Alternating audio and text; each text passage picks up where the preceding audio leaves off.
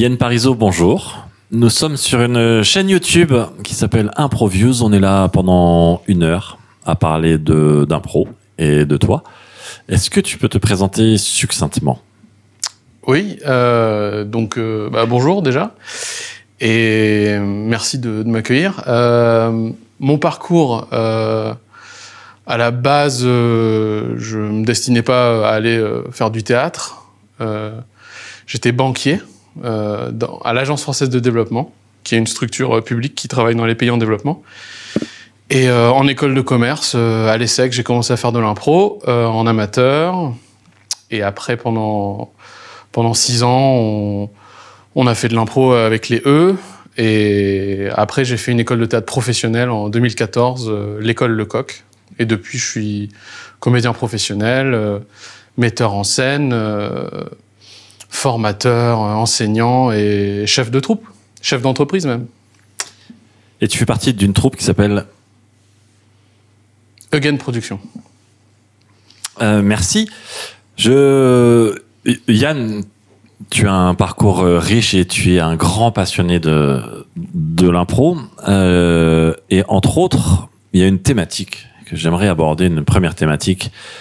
Est-ce que Yann Parizeau serait pas le référent de Keith Johnston en Europe Euh, en Europe, euh, non. Il y a, y a, d'autres gens euh, qui seraient plus, comment dire, dignes de porter ce titre. Il y a le, frère de Frank Totino, Tony Totino, qui est en, Suède ou en Norvège, je crois, qui, est, qui est très très johnstonien. Il y a beaucoup de, des élèves de Kiss qui passent en Europe. Euh, référent de Kiss Johnston, euh, je ne sais pas. Euh, J'ai fait une visio avec Kiss Johnston récemment. Et, je lui ai dit merci Kiss pour tout ce que tu m'as apporté. Et il s'est énervé. Il m'a dit ne me dis pas merci. Je pense qu'il veut pas, veut pas qu'on qu'on se réfère de lui. Je pense qu'il veut pas être quelqu'un qui qui est un référent justement. Je pense qu'il veut peut-être être un passeur seulement.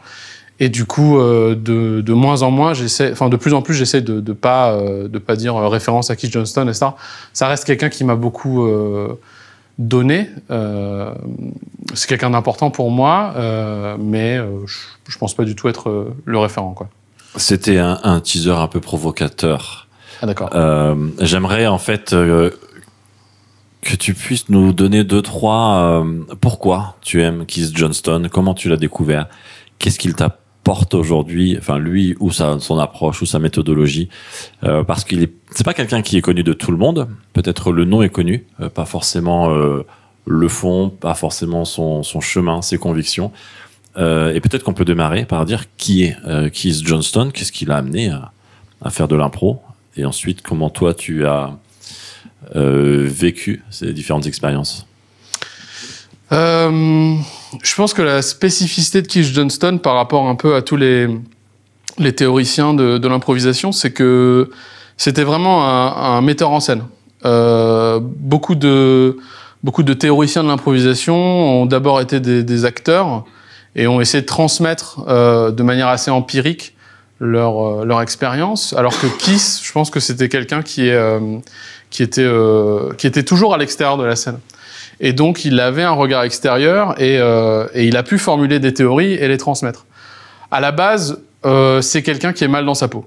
Euh, c'est ça Keith Johnston. C'est quelqu'un qui, dit littéralement, jusqu'à l'âge de mes 10 ans, le monde était gris. Enfin, non, je, suis né, j'ai vu les couleurs, puis le monde est devenu gris, et j'ai cherché à retrouver les couleurs.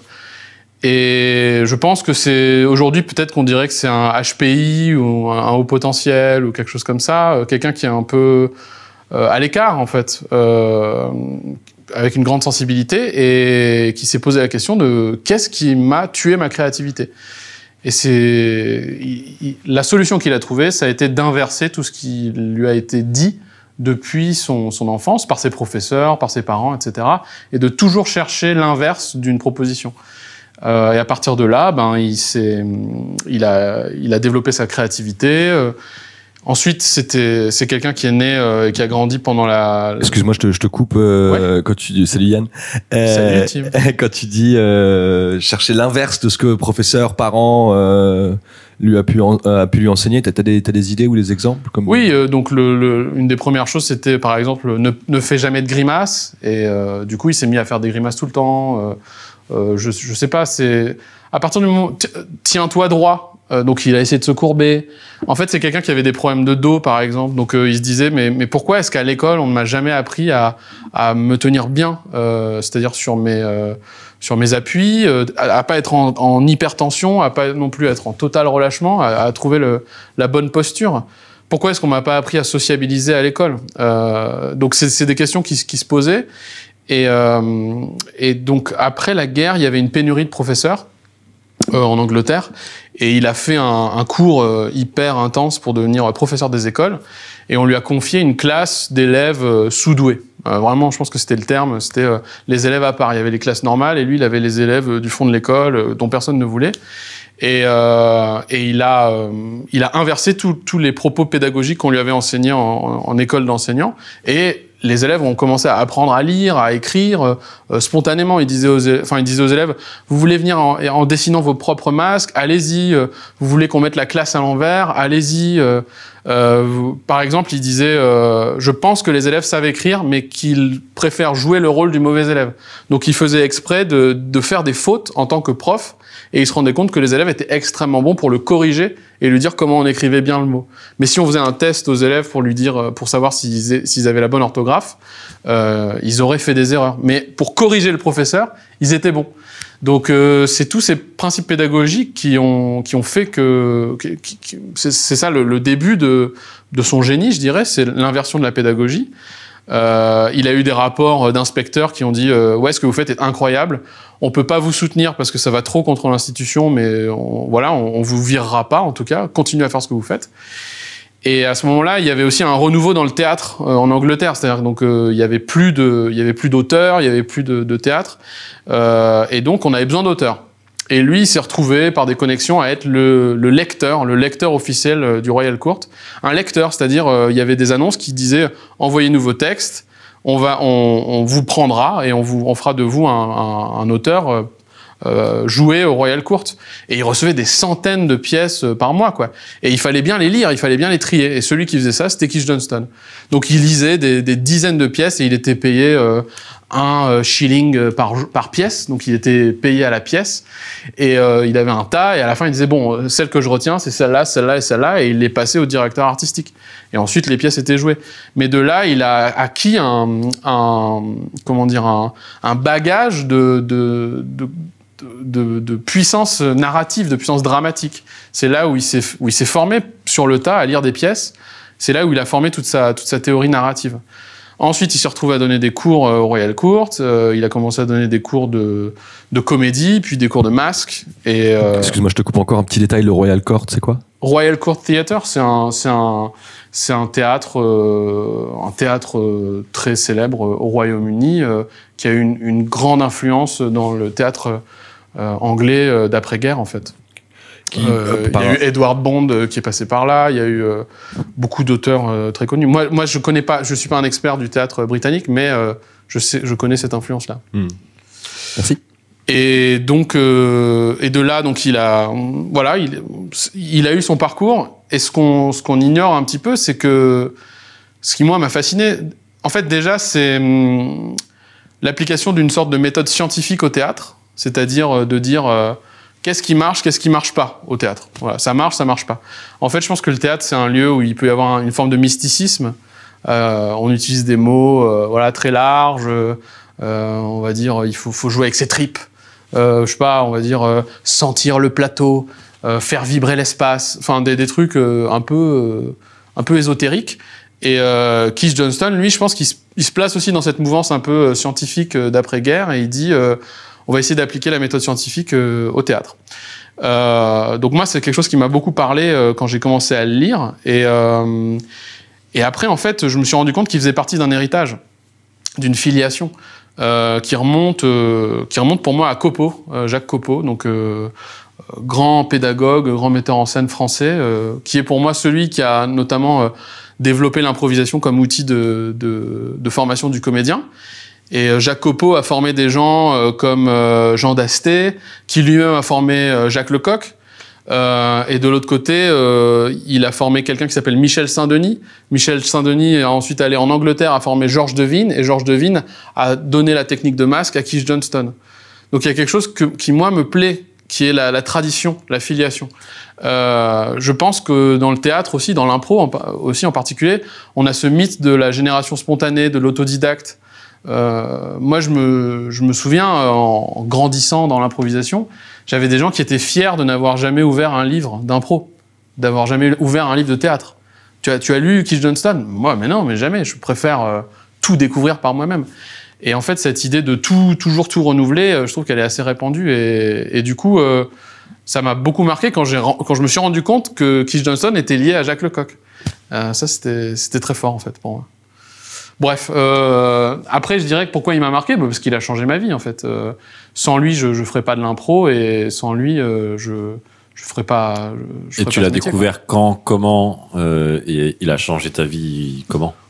Ben moi, donc j'étais à l'ESSEC en 2004, 2004 à 2008, et à l'époque, euh, l'impro, il y avait la troupe d'impro de l'ESSEC qui venait de se créer en 2004.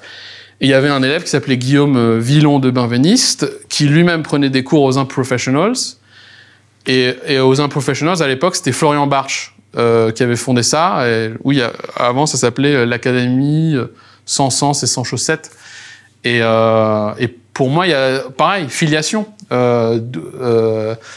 Florian avait eu un professeur qui lui avait initié à Keith Johnston, il l'a transmis à Guillaume, Guillaume l'a transmis aux improvisibles, et moi, euh, ça a été le déclic à ce moment-là. Euh, J'ai lu Keith Johnston et ça m'a, pff, ça m'a ouvert, euh, ouvert l'esprit en fait. Trois choses que tu aimes de Keith Johnston ou de sa méthode? Euh... Je sais pas. Je, je peux pas. Je j'arriverai pas à résumer. Euh, simple, euh, généreux. Euh, je sais pas. Je sais pas. Si tu devais pitcher, euh, justement, Faut pitcher. Ouais, dans, dans l'idée de dire comment est-ce que on peut expliquer, vulgariser ce que c'est que le travail de Johnston, est-ce que c'est du storytelling, pourquoi, enfin les, les types d'exercices, les- comment est-ce qu'il amène euh, les comédiens à, à faire travailler, quel type de travail? Il a quand même une couleur spécifique. Non, non. Euh, pour moi, la, force de Kiss, c'est d'être profondément humain, c'est-à-dire d'être profondément dans la contradiction. Euh, c'est quelqu'un qui va dire une chose à un élève et l'inverse à l'élève d'après. Pourquoi? Parce que cet élève-là n'a pas besoin d'entendre la même chose que l'élève d'après. C'est quelqu'un qui va constamment euh, se, se questionner et qui va même inviter ses élèves à questionner son enseignement. Donc c'est quelqu'un qui est très euh, très empirique euh, et en même temps qui fait un lien vertical avec une forme d'universalité. Et Est-ce que tu peux reformuler cette phrase, un lien vertical avec une forme d'universalité? En fait, qu'est-ce qui est profondément humain? Qu'est-ce qui est profondément Qu'est-ce qui qu'est-ce qui parle à tous? Qu'est-ce qui nous unit? Qu'est-ce qui nous réunit? Qu'est-ce qui est Quel est le dénominateur commun à notre humanité en fait? Notamment bah, les statuts, le- les relations euh, hiérarchiques euh, entre les gens, euh, qui est très johnstonien, mais la quête de sens. Qui c'est quelqu'un qui va dire pourquoi tu fais ce que tu fais? Pourquoi tu nous racontes cette histoire? Quel est, quel est le, le- le but de cette histoire? Est-ce que ce que tu fais a du sens?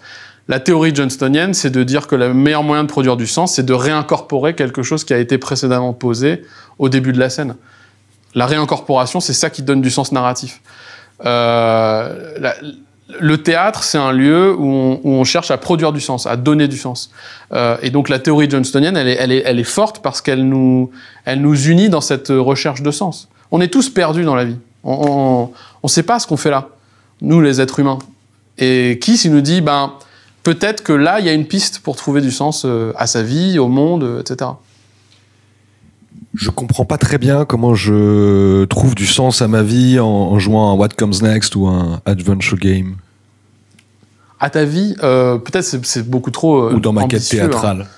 Euh, bah, je pense que la, la première chose à se dire, c'est la première chose que te dirait Kiss, ce serait. Bon, faut pas que je parle en son nom, bref, il va, va s'énerver. Mais c'est de dire euh, qu'est-ce que veut l'autre en fait? Que, que veut euh, mon partenaire? Que veut le public?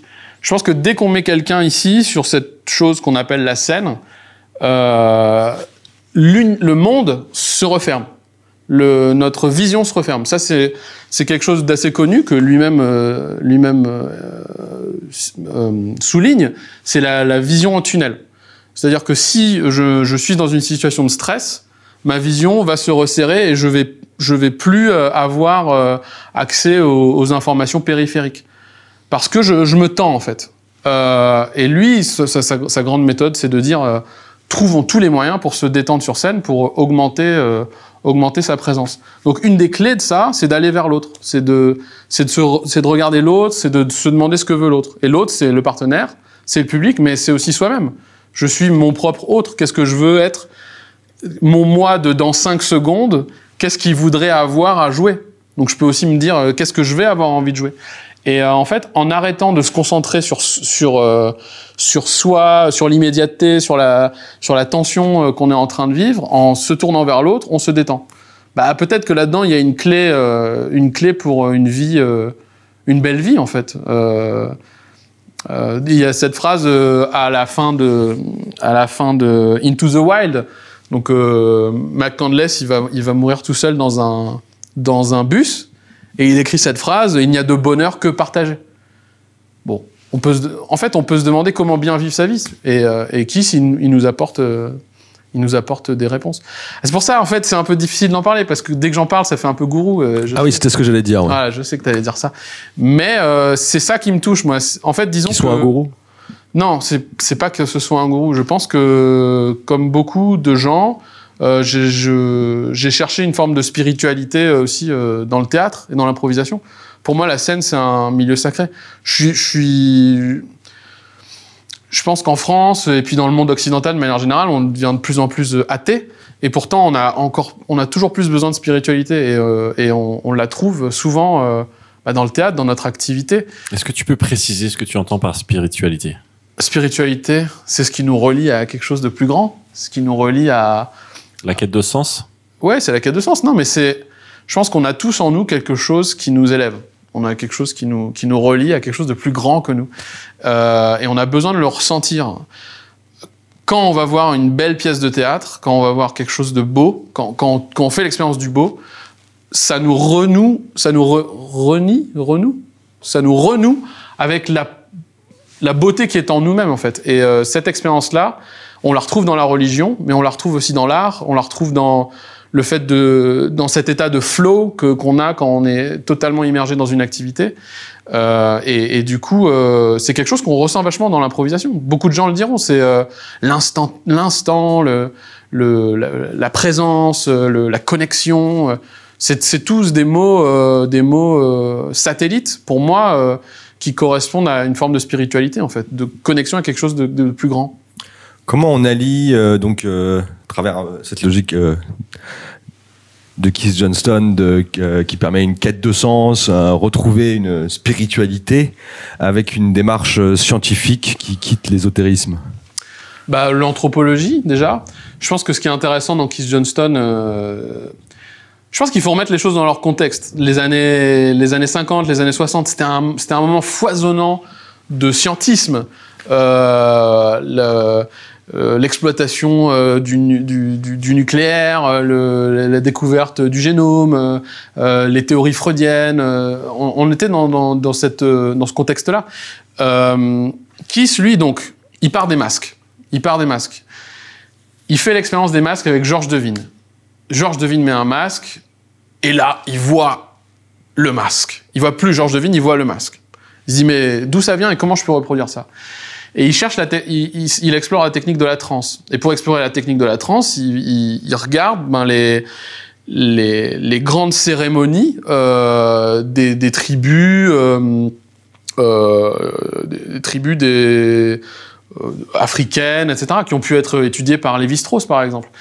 Et il dit, quand dans une société, quelqu'un met un, pas forcément met un masque, mais rentre dans la transe, on autorise cette personne à faire des choses qu'on ne l'autoriserait jamais à faire quand elle, ne, quand elle n'est pas en transe. Et on autorise le collectif aussi à libérer quelque chose qu'on n'autoriserait pas à faire en dehors du moment de la transe. Donc c'est très intéressant. Tout, John Johnston, il dirait, pour moi, tout part du masque. Pour moi, tout part du transmasque. Et le transmasque, c'est lié aux cérémonies de trans euh, tribales qui nous connectent avec euh, une forme de spiritualité, à une, forme de religion, à une forme de, de, de, quelque chose de supérieur en fait. Le théâtre, c'est une forme de, spiritualité. Et on peut aussi essayer de l'étudier, de se dire, c'est quoi les mécanismes, qui se les mécanismes du cerveau qui se débloquent quand on entre en transe? Donc on peut allier les deux en fait. On peut allier euh, une forme d'objectivité scientifique et puis une forme de, subjectivité spirituelle. Qu'est-ce qu'il y a de scientifique dans la démarche euh, de Keith Johnston en impro? Alors, euh, ben disons que lui c'est quelqu'un qui, est parti de, ben je, sais qu'il y a un autre improviews euh, là-dessus avec quelqu'un qui en parlera certainement dix fois mieux que moi, mais sur l'observation des relations sociales entre les animaux, donc qui a donné sa théorie des statuts. Je pense qu'il il met le doigt sur des phénomènes. Donc je suis pas non plus un expert du cerveau, hein, donc euh, voilà, mais euh, de, contrôle du euh, cortex préfrontal sur le reste du cerveau, donc de ce qu'on appelle le cerveau reptilien sur le cerveau pareptilien, quoi. Et, et en gros, il dit quand on autorise notre cerveau à ne plus être sous tension, des choses extrêmement créatives et des fonctionnements beaucoup plus naturels vont pouvoir se libérer dans notre corps et dans notre esprit. Euh, et ça, en gros, euh, c'est sa théorie de, de scinder euh, l'attention. La, la, théorie des mantras, par exemple, de dire euh, je vais surcharger mon cerveau d'un mantra, je vais le mettre en mode automatique et mon corps va pouvoir bouger de manière beaucoup plus naturelle parce que mon cerveau est surchargé. Ça, c'est un exemple. Est-ce que c'est prouvé par la théorie scientifique? Je ne suis pas un expert, mais il me semble qu'il y a quelque chose qui est de l'ordre de euh, chanter le cerveau reptilien pour permettre euh, au, au, cerveau de, de, travailler de la manière la plus optimale, en fait. Euh, J'aimerais qu'on continue sur les, euh, les travaux de Keith Johnston et ses spectacles. Allez. Et, et, et, que tu puisses nous en parler un petit peu avec peut-être une notion de format compétitif, etc. Du coup, pourquoi?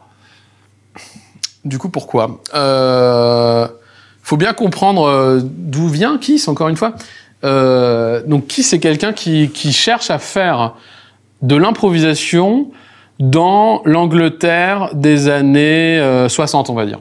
L'Angleterre des années 60, c'est un monde euh, assez puritain, euh, encore, hein, évidemment, et où il y a un censeur officiel. C'est-à-dire que toute pièce doit passer par le censeur officiel de la reine, le Lord Chamberlain, et c'est lui qui dit, euh, il lit les pièces et il barre des répliques. Et il dit euh, non, ça vous l'enlevez et ça vous l'enlevez et euh, et là quand vous dites que quand vous dites qu'il lève la main à cet angle-là, est-ce que ce ne serait pas un angle un peu trop phallique? Donc vous m'enlevez cette euh, ça, etc. Donc c'est ça le contexte dans lequel il évolue. Euh, et et pour lui, ça, ça, lui est insupportable, évidemment. Euh, et donc, l'astuce qu'il trouve, c'est de dire... Déjà, il, il dit... Euh, il propose à cet individu de venir sur scène et d'avoir une petite clochette et que dès que quelqu'un dépasse les, la, la, bienséance autorisée par euh, la, la, couronne, il fait ding et on annule. Donc il faut, il faut comprendre que tout ce système johnstonien de, de relation à l'autorité, de relation au contrôle, euh, vient d'un contexte historique aussi. Et lui, au lieu de, de, jouer le jeu et de soit se faire barrer ses pièces pour les faire jouer, euh, soit d'être dans l'opposition, il dit Hey, faisons-en un jeu. Viens, monte sur scène avec moi et, mais, et je te donne une clochette et, et tu, tu censures ce que tu veux en direct. Évidemment qu'ils ont dit non. Donc lui, il a dit, en fait, ce que je fais, ce n'est pas du théâtre, ce n'est pas une représentation, c'est un, un atelier en public. Et par le truchement de, de, de l'excuse pédagogique, il a été autorisé à faire des représentations publiques de ses spectacles. Donc dans la, dans la dynamique johnstonienne, en fait, la pédagogie et le plateau sont totalement liés. Euh, le, le, plateau est un endroit de pédagogie. C'est pour ça qu'il a eu beau... Enfin, pour moi, dans mon parcours, ça a été très difficile à, à à défendre en fait, parce que les Français sont totalement opposés à l'idée de faire une pédagogie sur scène. C'est-à-dire que pour les, improvisateurs français, les comédiens français, euh, il y a l'atelier et il y a la scène. Et ce sont deux mondes extrêmement séparés. Jamais on n'aurait l'idée de présenter quelque chose sur scène qui n'est pas parfait. Euh, donc, euh, on l'entend encore. hein. Il y, a des- y a des gens qui disent ah mais ça ok pour le faire en atelier, mais jamais sur scène, etc., etc. Donc, Kiss, à l'opposé, mélange les deux. Euh, la scène est un lieu d'expérimentation. Et en fait, ça marche très très bien parce que se dire que je, monte sur scène pour apprendre euh, change totalement la relation qu'on a à la scène en- euh, par rapport à celle qui est je monte à la- sur scène pour performer. Et alors chez Eugen, vous montez sur scène pour performer ou pour apprendre? Je sais pas. je sais pas. Mais en fait, again, if, again tu, Mais évidemment. en tout tu cas, connais, chez Again. Eugen, les spectacles ne sont jamais terminés. Exactement, oui. Euh, en fait, il y a plusieurs phases dans Eugen. Il y a la phase du début, euh, qui est un, un- un gros bordel. Non, mais disons maintenant. Maintenant, Ouais. On monte pour performer ou pour apprendre? Bah pour maintenant, on a créé des, je dirais qu'on a créé des, des bulles. Pour moi, il y a des spectacles qui sont très très expérimentaux, où je, je vais chercher à apprendre grâce au spectacle. Et il y a des spectacles qui sont, que je dirais, gagne-pain, dans lesquels euh, je dois me conformer aux attentes du public et aux attentes de la, pour aller plus loin, de la profession. C'est-à-dire un standard de qualité, euh, un taux de rire à la minute, euh, un- une satisfaction à la fin du spectacle. Et les deux essayent de cohabiter, en fait. C'est possible de faire les deux? Qu'ils cohabitent pas, mais qu'un spectacle puisse remplir les standards de, de la profession et en même temps avoir une dimension pédagogique où je monte sur scène pour apprendre Je sais pas si c'est possible, mais j'essaye. Pas sûr d'y arriver, mais voilà. Et du coup, c'est quoi le spectacle euh, gagne-pain chez Eugen? Euh, un cabaret d'impro qui s'appelle Impro.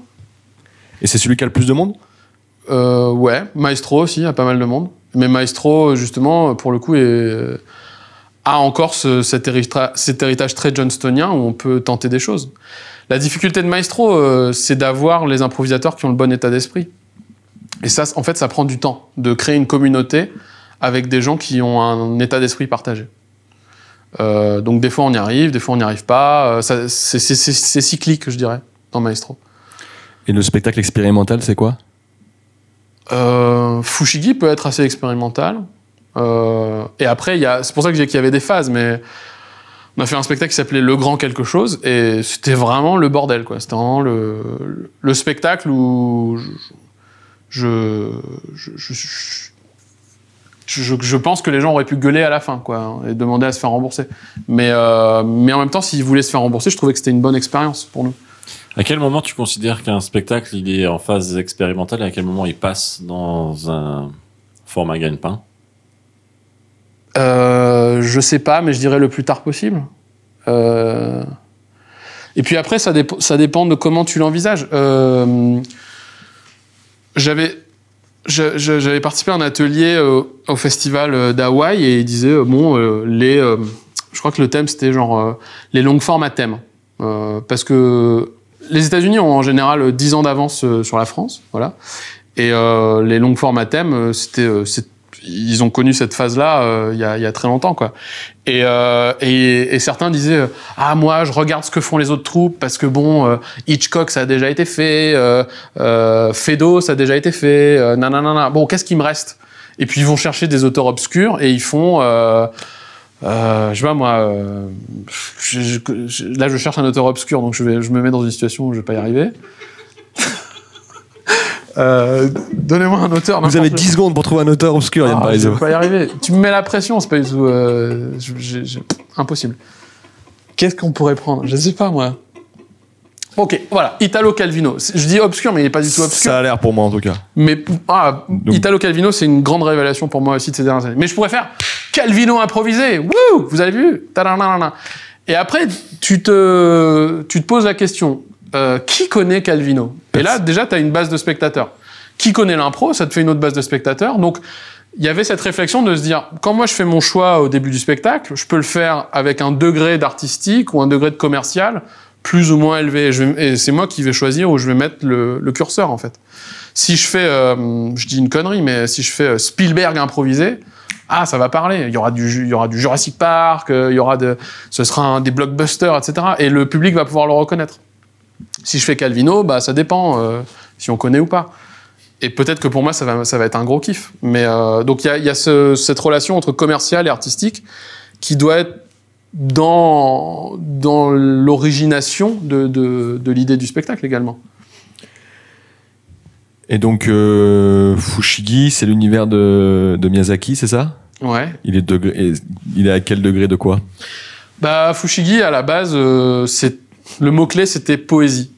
Euh, on était dans la phase très créative de Gain et tous les ans, on, se faisait un- une assemblée générale, on disait quels sont les trois prochains spectacles de la saison? Et on, avait plusieurs options. Déjà, on pouvait renouveler un spectacle passé, euh, tenter un nouveau format de Keith Johnston, parce y en avait pas mal déjà, ou euh, créer quelque chose de nouveau. Et dans, dans la logique création, il y avait ce mot poésie qui avait émergé. Et, euh, et moi, j'avais pensé à Pixar. Je me suis dit, ouais, Pixar, ça pourrait être bien. Parce que ce que j'aime chez Pixar, c'est que on va nous, on va nous vendre, euh, enfin, on va nous, ouais, on va nous vendre une histoire pas conventionnelle. C'est un poisson euh, avec handicapé parce qu'il a pas, il a une nageoire qui marche moins bien que l'autre. C'est le père très stressé d'un poisson euh, avec un handicap qui s'associe à un poisson euh, qui fait des amnésies euh, à répétition et ils vont traverser l'océan. Quoi? C'est quoi ce truc? Ah, Ouais, bah, bah, bah, ça marche. C'est un robot qui nettoie la Terre et il développe des sentiments pour un autre robot et du coup il sauve toute l'humanité. Ok, ça marche, ça passe. Ça c'était Pixar pour moi euh, quand, quand j'y pensais en fait. Et je me disais, ces histoires non conventionnelles, c'est quelque chose de- de- d'extrêmement poétique. Et puis moi j'étais à Lecoq à ce moment-là. Et à Lecoq, en fait, euh, moi je n'ai fait que la première année de Lecoq, euh, j'ai pas fait la deuxième année, mais en tant que première année, je continuais à voir les copains de ma promo qui j'a- j'allais voir leur, spectacle de fin de trimestre, on va dire.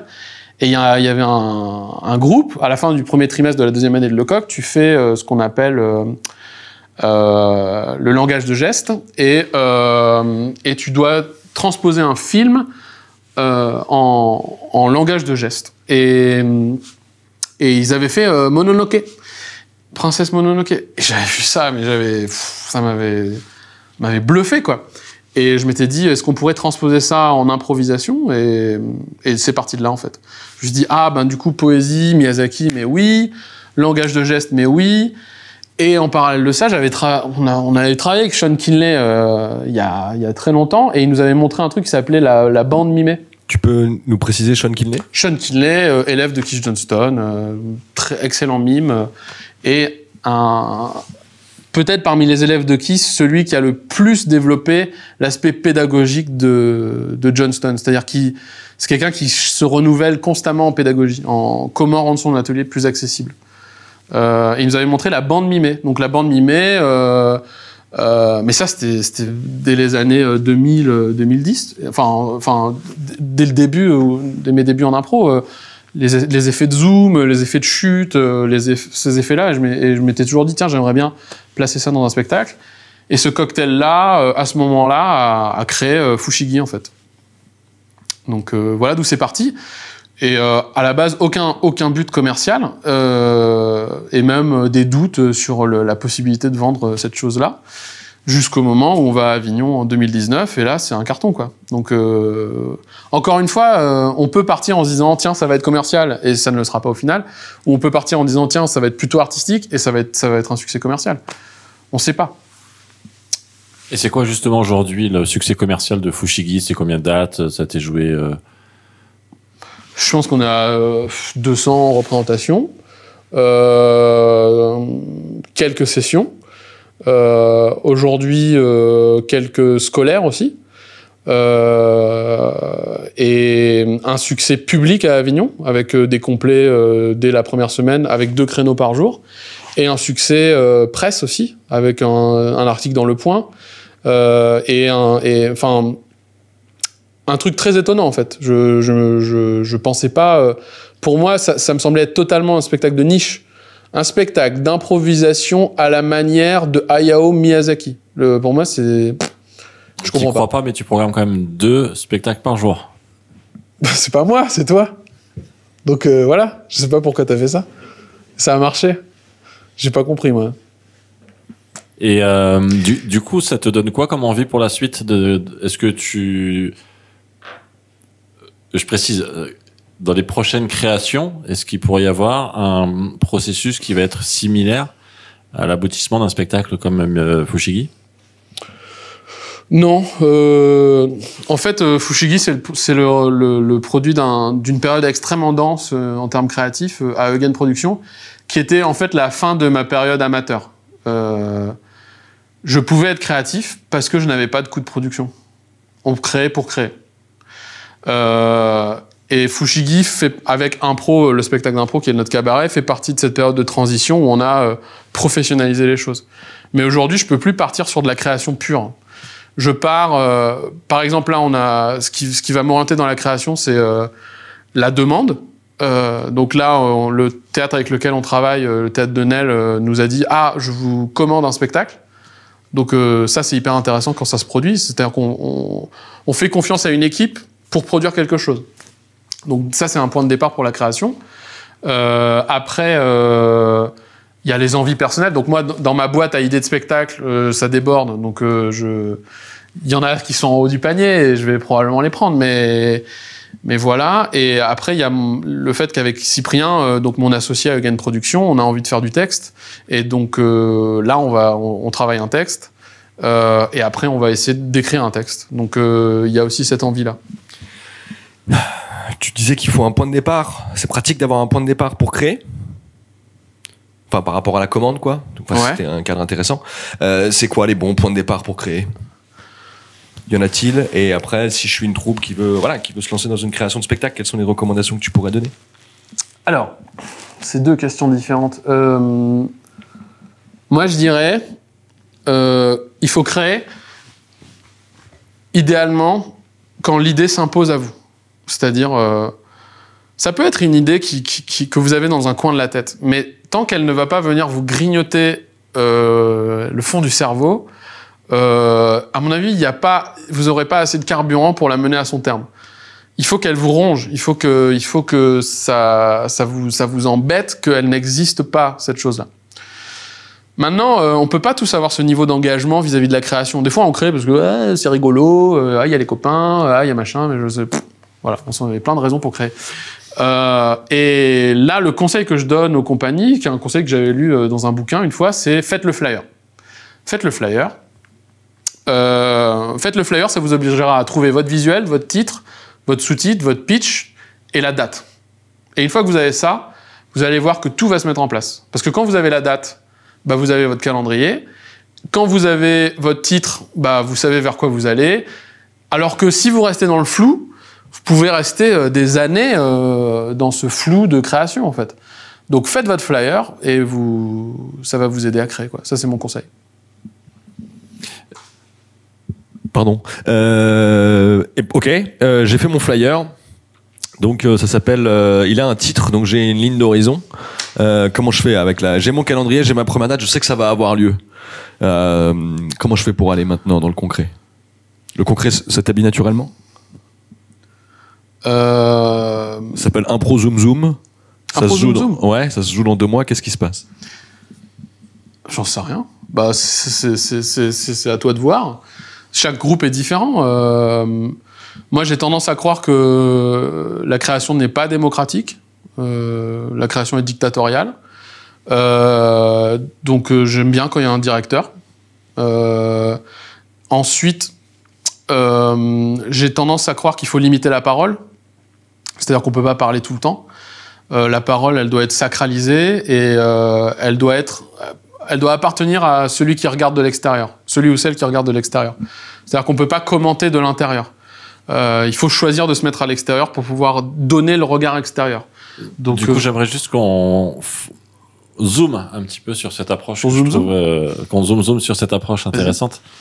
Est-ce que tu peux nous partager comment ça se déroule, par exemple, un- une résidence de travail euh, avec euh, Cyprien et Yann ou Yann quand vous êtes c'est quoi les règles par exemple que vous partagez avec euh, votre compagnie? Alors, il y a les règles, il y a l'idéal et il y a la réalité, hein, évidemment, comme toujours. Les règles, c'est ponctualité. C'est cool quand ça commence à l'heure. Je crois que les comédiens, c'est vraiment les, artistes les plus forts pour le, retard, en fait. On vient, on tape la bise, on tape la discute. Ah, euh, on commence Ah non, je me prends un petit café avant et je descends. Euh, on commence Ah, je dois faire un petit pipi. Euh, allez, on y va. Ah, attends, je prends ma bouteille d'eau, je suis pas changé, etc. Travailler avec des danseurs, en général, ils sont là 15 minutes avant, ils s'échauffent. Et quand on dit on commence, ça commence. Donc ça, c'est un truc que moi j'ai adoré à Lecoq, c'est le cours commence à 9h, si tu es en retard, la porte est fermée. Donc tu rentres pas. Donc ça, c'est un truc qu'on a, enfin, qu'on essaye d'avoir. Hein. Parce qu'après, le problème, c'est que ça met une ambiance un peu militaire, quoi. Donc, euh, et... de dictateur. De dictateur, exactement. Et c'est pas toujours le top pour travailler. Donc, il euh, faut trouver l'équilibre, en fait, entre les deux. Mais l'idéal, c'est d'avoir des gens qui ont envie d'être à l'heure. Après, il y a les aléas de la vie, donc euh, voilà. Mais si on arrive à établir ça comme, comme valeur partagée, je trouve que c'est plutôt pas mal. Ensuite, euh, on, on, discute pas, on discute le moins possible. En général, on ouvre la parole en début de séance, on la ferme jusqu'à la fin de la séance, on la réouvre à la, fin de la séance. Après, dans la parole, la parole est absolument libre, donc il faut vraiment pouvoir euh, dire euh, absolument tout ce qu'on a envie de dire.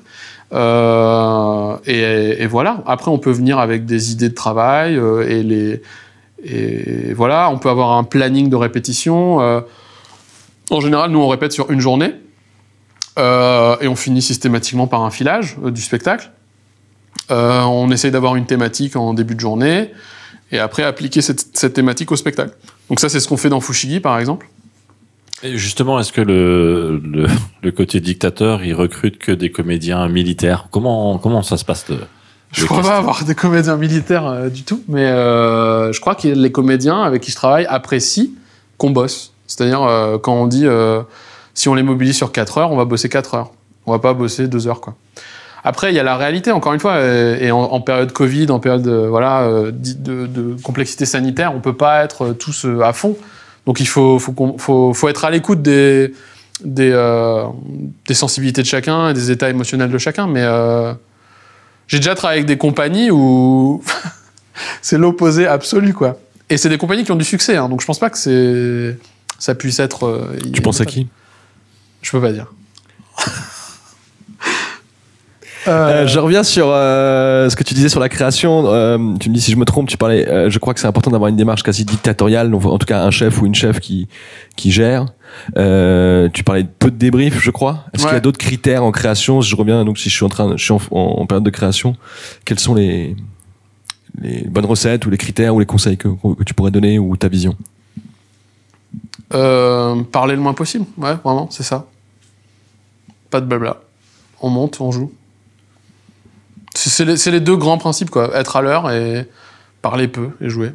C'est un principe très johnstonien aussi. Plutôt que de me dire pourquoi tu penses que ça va marcher, monte et montre-moi. Et si ça marche, on, ça marche. Et on n'a plus besoin de parler. Il y a une euh, légende qui dit que euh, après un spectacle d'un chez Eugen, euh, il y a la, il y a le débrief. Ouais. Et c'est directement après le spectacle et après il y a quelqu'un qui débrief et qui dit ce qui était bien, ce qui était pas bien. Euh... Ça c'est le maestro en fait. C'est le maestro et ce qui est assez intéressant c'est que dans maestro on demande à des com... on a ouvert le maestro à des comédiens qui ne qui ne qui ne connaissent pas Johnston mais on leur demande de respecter notre manière de faire. Et euh, du coup, ça veut dire arriver à l'heure, euh, ça veut dire se préparer pour le spectacle, jouer le spectacle, jouer le spectacle idéalement avec l'esprit du spectacle, et le débrief à la fin. Et donc le débrief, c'est assez simple. C'est euh, quelqu'un est en charge de noter toutes les scènes. Ensuite, on prend ce papier, on le donne au directeur, on fait un cercle. Le directeur dit scène 1. Si le directeur euh, ou la directrice euh, de la scène a quelque chose à dire sur la scène, il le dit. S'il a rien à dire, il dit rien. Ensuite, on dit est-ce que quelqu'un a quelque chose à dire? Si quelqu'un a quelque chose à dire, il le dit ou elle le dit. Et si quelqu'un n'a rien à dire, il ou elle ne dit rien. Et on passe à la scène suivante et on déroule les scènes comme ça.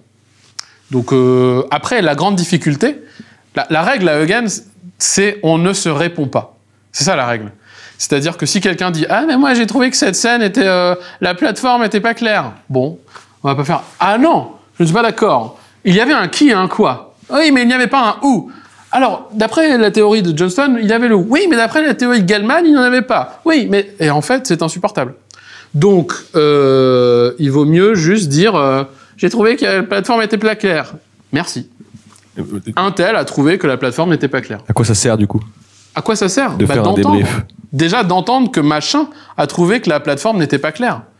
Et ensuite, si toi, en tant que joueur, quand tu joues ta scène, régulièrement, tu as des points de vue qui reviennent, qui disent la plateforme n'était pas claire, peut-être que tu peux te dire ah ouais, j'ai peut-être moins un problème de plateforme, en fait. Et donc, euh, c'est aussi cette ce dispositif, il est aussi là pour euh, entendre la régularité des feedbacks qui reviennent. Et aussi, c'est un exercice d'humilité pour dire je suis pas d'accord avec cette personne, mais par contre, j'accepte sa vérité sur la scène. C'est pas violent comme procédé à sortir après un spectacle de- d'entendre que l'ensemble du groupe a peut-être trouvé que notre plateforme était pas bien faite? Bah, si ça c'est violent, il faut, faut pas faire de, de théâtre ou d'impro. Faut arrêter. C'est- Et d'ailleurs, et même on pourrait dire la violence, c'est de ne pas le dire. La, la- la violence la plus absolue de- du milieu dans lequel on est, c'est quelqu'un qui va faire 10 ans de théâtre ou 10 ans d'impro et qui va pas parler fort. Et on va lui dire oui, c'est très bien, bravo, continue, continue et inscris-toi à la rentrée, hein, reviens.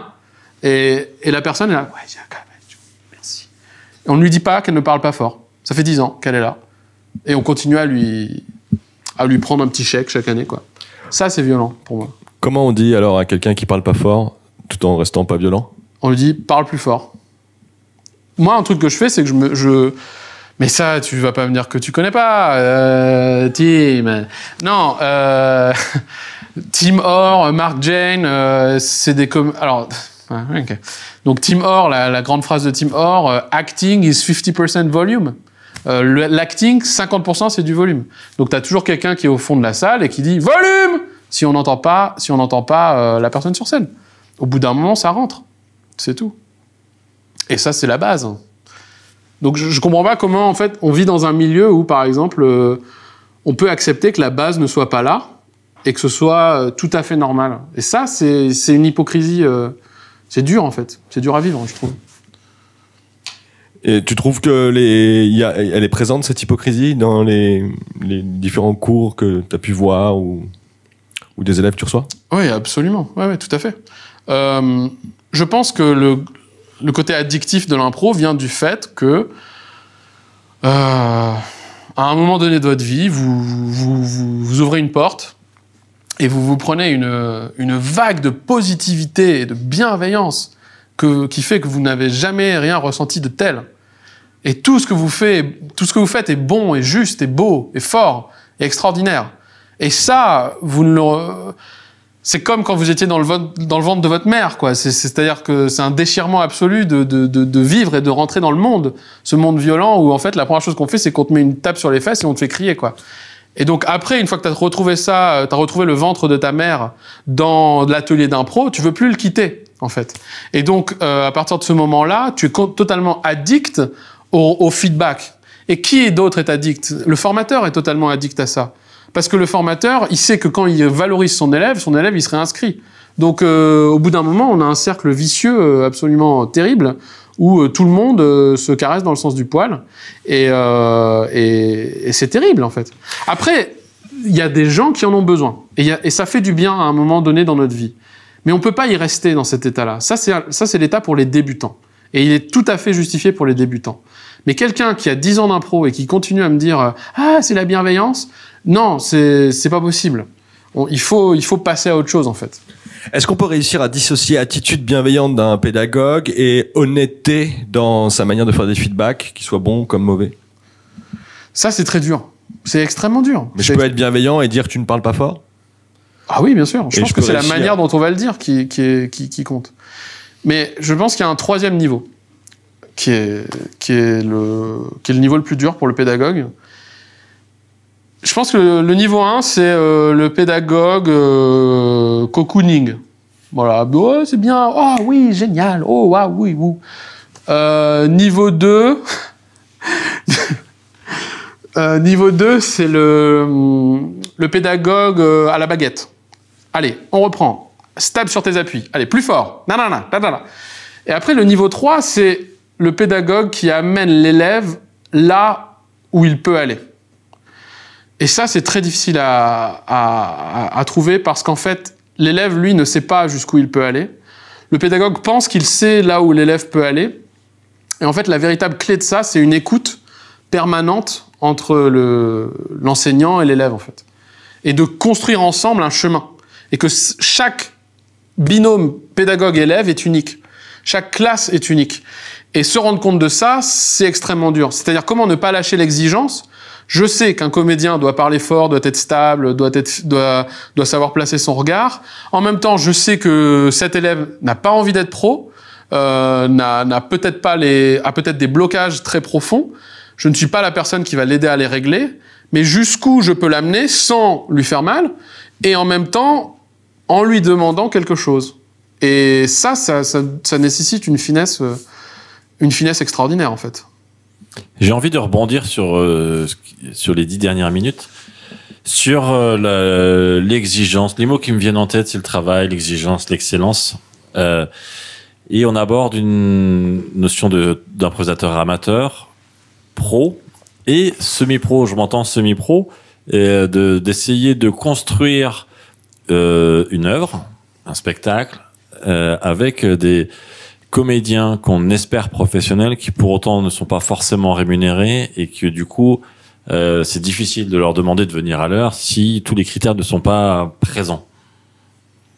Et, et j'ai l'impression qu'il y a trois phases. Qu'il y a une étape de je découvre l'impro en mode amateur. Je suis pas encore pro, mais je suis dans cet entre-deux. Et est-ce que c'est pas ça euh, qui pose, euh, enfin qui représente une majorité des, des cas et qui pose euh, des ces, conflits internes que tu que tu peux vivre. Euh, oui, probablement. En fait, je me rends compte qu'il y a beaucoup de gens euh, qui euh, aimeraient être pros, mais qui sont profondément convaincus qu'ils ne le seront jamais. Donc, ils vivent dans un état de semi-pro permanent, en fait. C'est-à-dire, ils vont faire le maximum pour être, pour faire comme un pro, mais sans être pro.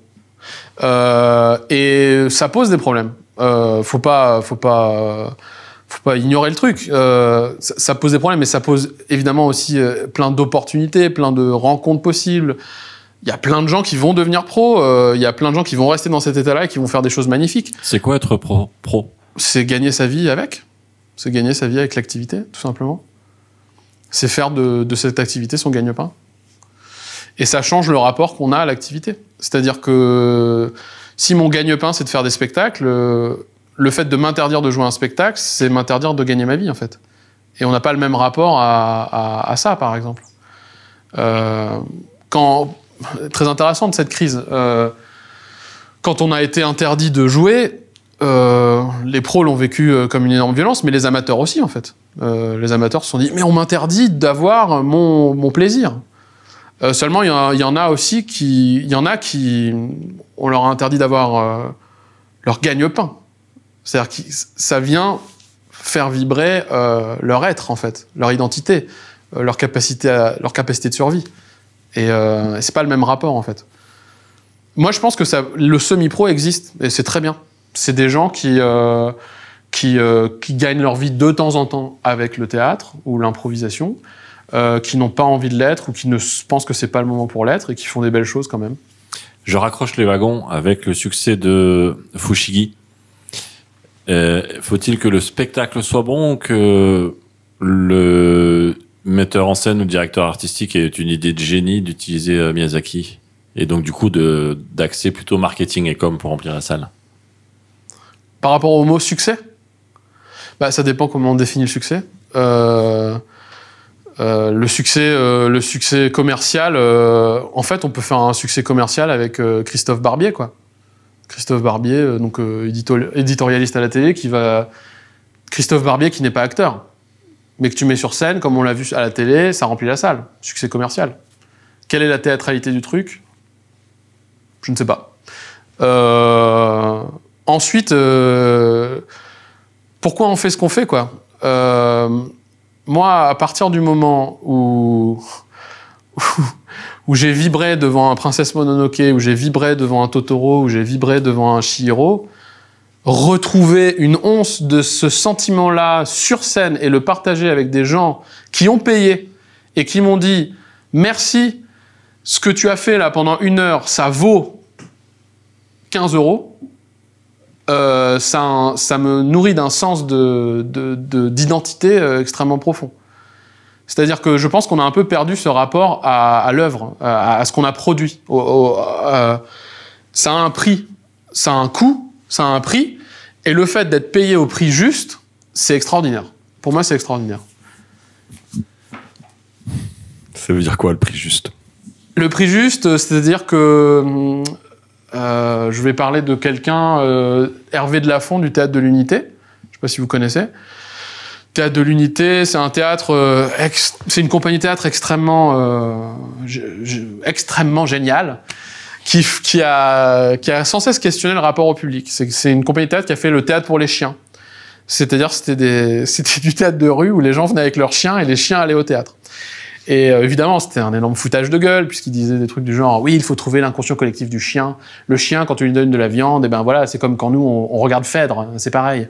Euh, c'est vraiment ce, j'adore, hein, ils sont ils sont extraordinaires. Euh, elle, a posté, elle a produit un post sur Facebook qui a qui a un peu fait grincer des dents où elle a dit en fait on n'est pas essentiel. Non non, on n'est pas essentiel. Si on était essentiel, je pense que les gens euh, militeraient euh, pour qu'on réouvre le théâtre. Euh, Pas, les, pas, le, pas la culture, les spectateurs. Ils viendraient et ils pèteraient les portes pour nous dire Allez-y, jouez, on en a besoin Non, c'est pas vrai. Les gens, ils ont Netflix et ils sont très contents. Euh, donc, euh, on n'a pas, on on n'est pas essentiel. On- on- dans la pyramide de Maslow, on est, on est très loin en haut, en fait. Quel est le prix juste? Quel est le prix juste? Le prix juste, c'est ce que quelqu'un est prêt à payer. Quelqu'un qui n'est pas captif. Quelqu'un de captif, déjà, c'est par exemple, enfin, ce qu'elle disait, c'est, il y a certaines compagnies, si on leur enlève les scolaires, c'est-à-dire euh, un public captif, c'est-à-dire que t'es- la, la compagnie du coin, tu dis, voilà, je, vous propose un Molière, et bien bim, tu récupères euh, toutes les classes de français, quoi. Euh, et là, tu, fais ta, tu fais ta saison, quoi. Mais est-ce que c'est des gens qui sont qui ont qui qui acceptent de donner le fruit de leur labeur et leur temps contre une œuvre librement Est-ce qu'ils acceptent de faire ça librement? Bah, quand on est face à ça, là on se rend compte de la valeur de ce qu'on produit. Et David Mamet, euh, lui, il dit le théâtre, c'est l'art le plus démocratique qui soit, parce que les gens votent avec leur présence. Donc, proposer des spectacles, et si votre salle est pleine, ben peut-être que vous avez touché quelque chose de juste. Si votre salle est vide, peut-être que ce que vous faites n'a aucune valeur. Est-ce qu'il n'y a pas une normalisation du prix d'un billet euh, rapport au marché? Si, bien sûr. Euh, Aujourd'hui, quand tu vas, tu vas au cinéma pour euh, 9 euros, euh, pourquoi tu payes 20 euros pour aller au théâtre? C'est une très bonne question. Il faut qu'il y ait un supplément d'âme dans le théâtre.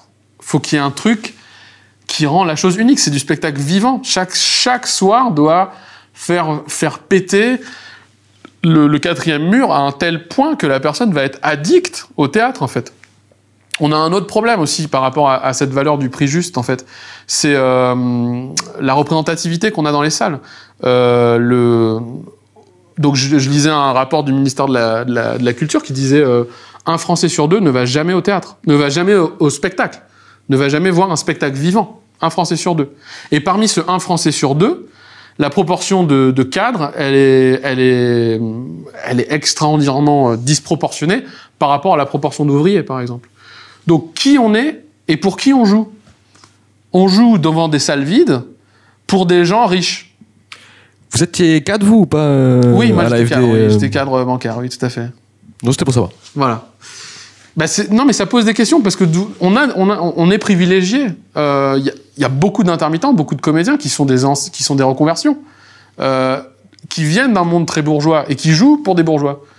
Donc, euh, à partir de ce moment-là, euh, c'est très. Moi, c'est ça que j'ai adoré à Avignon. Avignon, il n'y a plus aucune barrière entre, euh, entre les acteurs et le public. J'ai détesté Avignon aussi pour plein d'autres raisons, hein, mais j'ai adoré Avignon pour plein de raisons.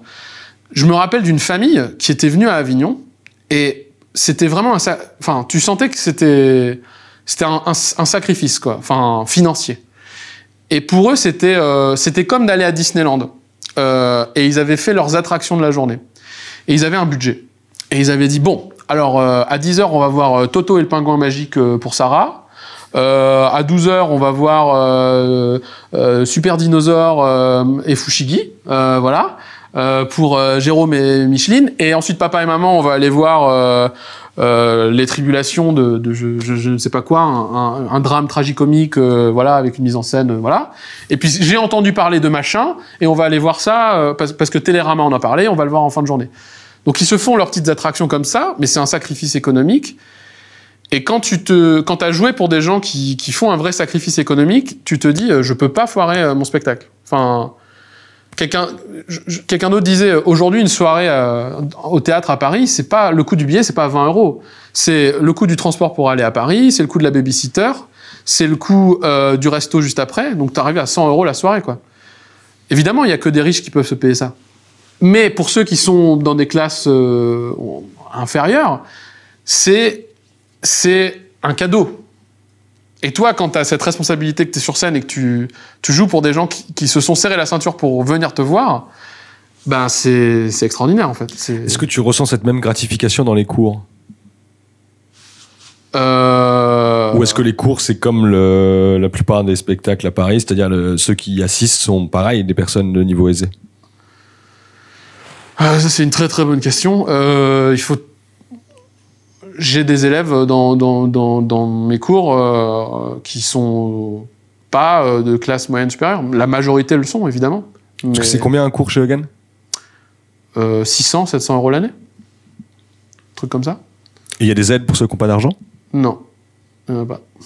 Mais il faudrait qu'on en ait, c'est clair. Après, euh, je pense que pour toucher un public social, c'est extrêmement difficile en fait. On joue au théâtre de Ménilmontant pendant longtemps, et au théâtre de Ménilmontant, il y a un foyer euh, de travailleurs euh, euh, précaires, euh, voilà, juste à côté. Et le directeur du théâtre nous, disait, moi, je mets des places gratuites tous les. Enfin, il, nous demandait si on était d'accord pour mettre les places gratuites pour ces gens, pour les gens du foyer d'à côté. Évidemment qu'on en a mis, mais on en a, a jamais eu. Même quand on est allé les voir et leur dire, ce soir, ça joue, venez, etc. Il y a aussi ce rapport-là, en fait, euh, à la culture qui est, qui est difficile, en fait. Mais, mais vraiment. euh, ce Est-ce que c'est pas une chance quand même justement que l'impro a quand même des, des éléments euh, populaires, accessibles à tout type de classe euh, Ou est-ce qu'il a aussi une manière d'envisager d'être élitiste, euh, comme un Racine de la comédie française ou comme euh, une performance artistique où il faut avoir un niveau culturel presque pour la comprendre? Est-ce qu'il n'y a pas une énorme chance dans le dans le dans l'improvisation d'être populaire Et est-ce que le match d'impro n'a pas réussi euh, cette accessibilité? Bien sûr. Euh, quand on jouait Maestro, on avait une famille qui était là tous les dimanches, au premier rang. Et les enfants étaient là, euh, on va voir Maestro, on va voir Maestro, nanana. Et, euh, et c'était, pour moi, c'était extraordinaire, en fait. Et, euh, et une fois, on disait, et la semaine prochaine, il n'y aura pas de Maestro parce que nous faisons relâche. Et il y a un enfant qui s'est mis à pleurer à ce moment-là. Euh, et je me suis rendu compte, mais pour cette famille, euh, on était un moment de, de communion, quoi. C'était extrêmement fort. Et ils seraient pas allés voir euh, Antigone. Ils, ils peuvent pas. Ils auraient pas pu emmener tout le monde. L'impro a ce truc où ça embarque tout le monde. Ça, c'est extraordinaire, effectivement. Mais du coup, euh, je pense pas. Moi, personnellement, je je vais pas voir de l'impro. Euh, je j'ai deux heures à perdre de ma vie. Je préfère les passer devant une pièce de théâtre que devant un spectacle d'impro. Et est-ce que le match d'impro n'arrive pas davantage par rapport aux autres spectacles d'impro à rassembler tout type de classes, notamment les classes populaires? Ah si, si, bien sûr, je pense. À quoi tu vois ça? Bah, aux, aux gens dans la salle. Il- il- En quoi le format le permet-il?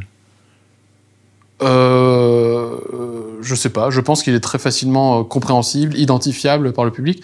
Match d'impro, ça fait match de foot, ça fait, pour nous les Français, hein, évidemment, au Québec, ça fait match de hockey. Donc ça fait pas culture, et donc ça fait, on a le droit d'y aller, nous les pauvres. Est-ce qu'il n'y a pas une notion de différenciation entre un spectacle de divertissement et un spectacle de théâtre? Alors non, euh, alors ça, euh, évidemment qu'il y en a une, tu vas sur Bière et Duc, euh, t'as des catégories, quoi. Mais pareil, je reprends David Mamet, auteur que j'adore, il dirait, la fonction première du théâtre, c'est d'être un divertissement. Si ce n'est pas un divertissement, tu as raté, tu as, tu as raté ton spectacle. Il doit être divertissant. Il doit être tellement divertissant qu'il est captivant au point que on a envie de savoir si euh, si Hamlet va trouver l'identité du meurtrier de son père. Mais c'est pas c'est pas je vais pas voir Hamlet parce que c'est Hamlet, parce que c'est Shakespeare et parce que ça fait bien d'aller le voir. À la base, je dois voir Hamlet parce que waouh, ça ça me divertit d'une manière folle et en même temps, ça me ça me fait euh, ça me déstabilise, ça me déplace, ça me, ça me fait, ça m'émeut et ça me fait réfléchir. Tu peux rapidement préciser euh, pour ceux qui nous écoutent, David Mamet? David Mamet, euh, auteur américain, euh, à la base de Chicago, euh, qui a écrit un théâtre très, po très populaire au sens où, il parle de mafieux, il parle de, de, commerciaux. Il a écrit des pièces un peu éclectiques pour son époque, mais il a surtout écrit sur le théâtre. Et David Mamet écrit des pièces que les comédiens adorent jouer. C'est un des auteurs les plus joués aux États-Unis parce que dans ces pièces, il y, a des, y a peu de personnages et ils ont beaucoup de textes. Donc euh, les comédiens adorent ça. Euh, et notamment des livres de, de, de pensée, d'essais et de théorie. Tout à fait, ouais. Donc euh, les trois usages de la lame, euh, vrai et faux, euh, etc. Que tu m'avais recommandé d'ailleurs. On approche de la fin, Yann. Euh, euh, on est venu avec euh, un coffre rempli de, pièces d'or, de billets. Euh, Qu'est-ce que tu en fais? Bah, Qu'est-ce que j'en fais? Je vous le rends parce que c'est pas. C'est mieux de, de, de prendre euh, l'argent des pauvres. Non, c'est mieux de prendre. Euh, non, c'est mieux de prendre l'argent. En fait, c'est mieux d'avoir les conditions de son autonomie et de sa liberté artistique. À savoir, euh, euh, si je peux gagner ma vie honnêtement en faisant euh, ce que j'aime, dans mon rapport direct avec le spectateur, avec le public, ça me donne une liberté créative, extraordinaire en fait. Alors que si tu me donnes ton coffre là, bah je vais peut-être avoir envie de faire un spectacle à la gloire de Thomas Debray, tu vois. Ça, ça me ou de Timothée Ancio, tu vois. Je, vais être obligé de placer des rêves, je vais être obligé de vous mettre sur l'affiche, euh, tu vois. Pas trop envie quoi. Mais euh... non, mais je j'aimerais bien, mais voilà. Je pense qu'il il faut il faut trouver euh, faut, faut trouver le moyen de cultiver son propre jardin en fait. Il y a trois trucs qui t'énervent aujourd'hui dans dans l'évolution de l'improvisation en France et euh, tu as envie de changer ça. C'est quoi? Trois trucs que tu aimerais voir changer Trois. Oh toujours ce chiffre 3. Euh, pour moi, c'est euh, l'ignorance volontaire. Euh, c'est-à-dire, aujourd'hui, il y a quand même une culture qui est. Enfin, il y a des livres il y a, des formateurs, il y, a des, vidéos, et se rendre compte qu'on ne sait pas d'où on vient culturellement, c'est un drame pour moi. J'aimerais que tout le monde sache qui est Copo. Euh, J'aimerais que tout le monde sache euh, qui est Lecoq, qui est Johnston, qui, qui sont les, les, les gens qui ont, qui ont fait cet art euh, qu'on vit en fait. L'autre chose qui m'énerve, pareil, une connaissance économique de ce que c'est un spectacle. C'est quoi le coût d'un plateau? C'est quoi le coût d'un régisseur? C'est quoi le coût d'un théâtre? C'est quoi le coût de, de, location? Se rendre compte de ces choses-là, ça permettrait de, de vraiment comprendre l'investissement que c'est euh, ce métier en fait. Euh, je pense qu'on est quand même euh, très très aidé financièrement euh, par les subventions, par par l'aide à la culture, etc., qui fait qu'on n'a plus un rapport très très simple vis-à-vis -vis des choses, du coût d'un plateau, du coût d'un prix de session, du coût d'un cachet, etc. Euh, et si on avait cette culture, même avec les amateurs, euh, les semi-pros et les pros, si on, si on partageait cette information, bah, on se rendrait compte de la valeur des choses. Euh, voilà. Dernière chose qui m'énerve. Euh, le retard. de pas être à l'heure, quoi. Euh, voilà. Après, ce qui, me, ce qui me questionne et ce qui est dur pour, pour moi, ce serait de d'arriver à vraiment. Je, je pense qu'il y a un truc qui se passe en ce moment dans l'impro, c'est le changement de génération. Changement de, de, de, rapport à euh, l'égalité homme-femme, euh, les différentes identités, euh, les, les, les, minorités, les, les, niveaux sociaux, etc. Et comment on le prend en, compte en fait. Et nous-mêmes, quand, quand tu me disais tout à l'heure, c'est quoi le prix d'un atelier chez vous Oui, c'est cher. Et, et en fait, c'est un vrai questionnement qu'on a. Et du coup, j'aimerais qu'on arrive plus à se coordonner pour pour euh, pour voilà pour avancer ensemble. Il y a, il y a plein d'initiatives euh, en ce moment qui sont top, mais en tout cas, c'est un, c'est un truc que j'ai en toile de fond quoi, en toile de fond, en tâche de fond. Eh bien, euh, j'ai envie de te demander, euh, j'allais te demander, est-ce que tu pourrais nous conseiller un livre ou un livre que tu aimerais conseiller à un improvisateur, mais qui ne soit pas dans forcément euh, l'impro ou, ou Jo- Johnston? Bien sûr. Je peux en conseiller plusieurs ou pas? Non, un seul.